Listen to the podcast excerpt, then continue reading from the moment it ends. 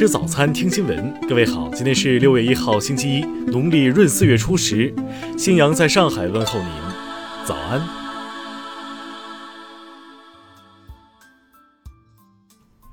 首先来关注头条消息。当地时间五月三十号，美国多家媒体播出一则视频，视频画面显示，在装甲车开路的情况下，有大批荷枪实弹的国民警卫队成员走进明尼阿伯利斯市一处居民区。视频显示，有拍摄者站在家门口对国民警卫队进行摄影。国民警卫队中的一名队员则大喊“进去，进屋”。随后有队员喊道：“朝他们开火”，并开始朝拍摄者家中射击。据悉，子弹最终击中居民左腿。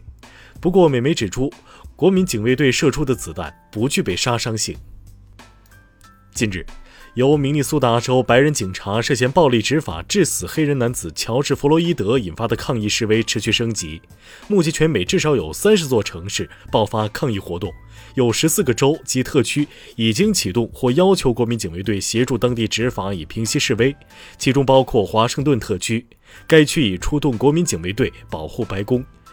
有美国问题专家表示。出动国民警卫队，说明局势已经失控，这是美国疫情与种族冲突叠加的结果。听新闻早餐知天下大事。受新冠肺炎疫情影响，国家卫健委决定推迟开展2020年甲类大型医用设备配置许可申报。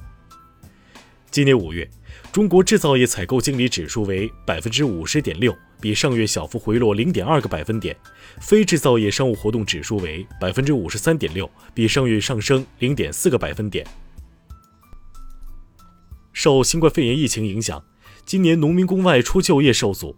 在国家一系列政策扶持下，截至五月底，已有八百多万返乡农民工实现就地就近就业。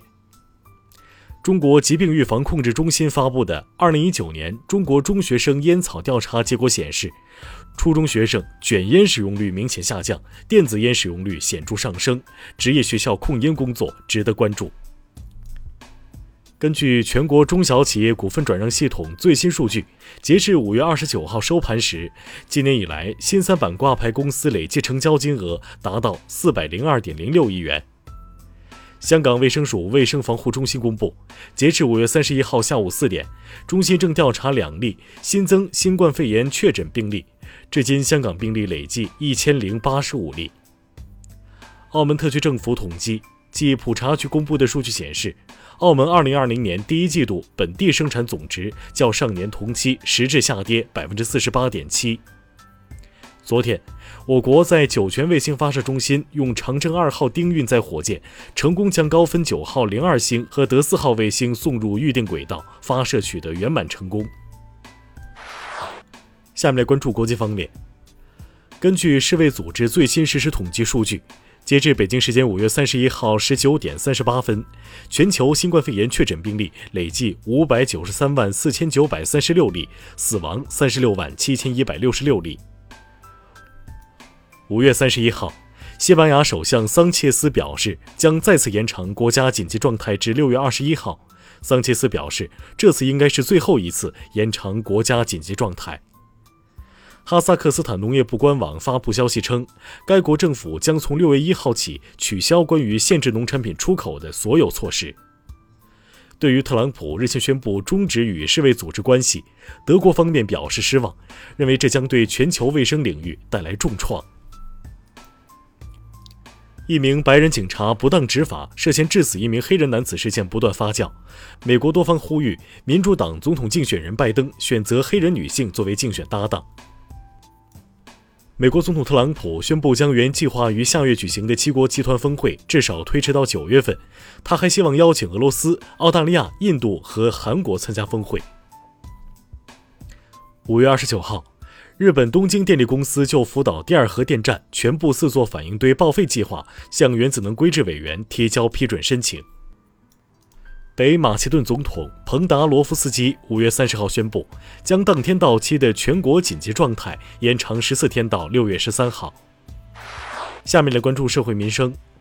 湖北潜江出台新规，六月新冠病毒核酸检测采取个人自费和政府补贴相结合的方式进行，检测收费标准为一百三十二元每人，其中个人自费八十元，政府补贴五十二元。河南省教育厅消息，河南今年全面取消义务教育特长生招生，落实公办民办学校同招政策。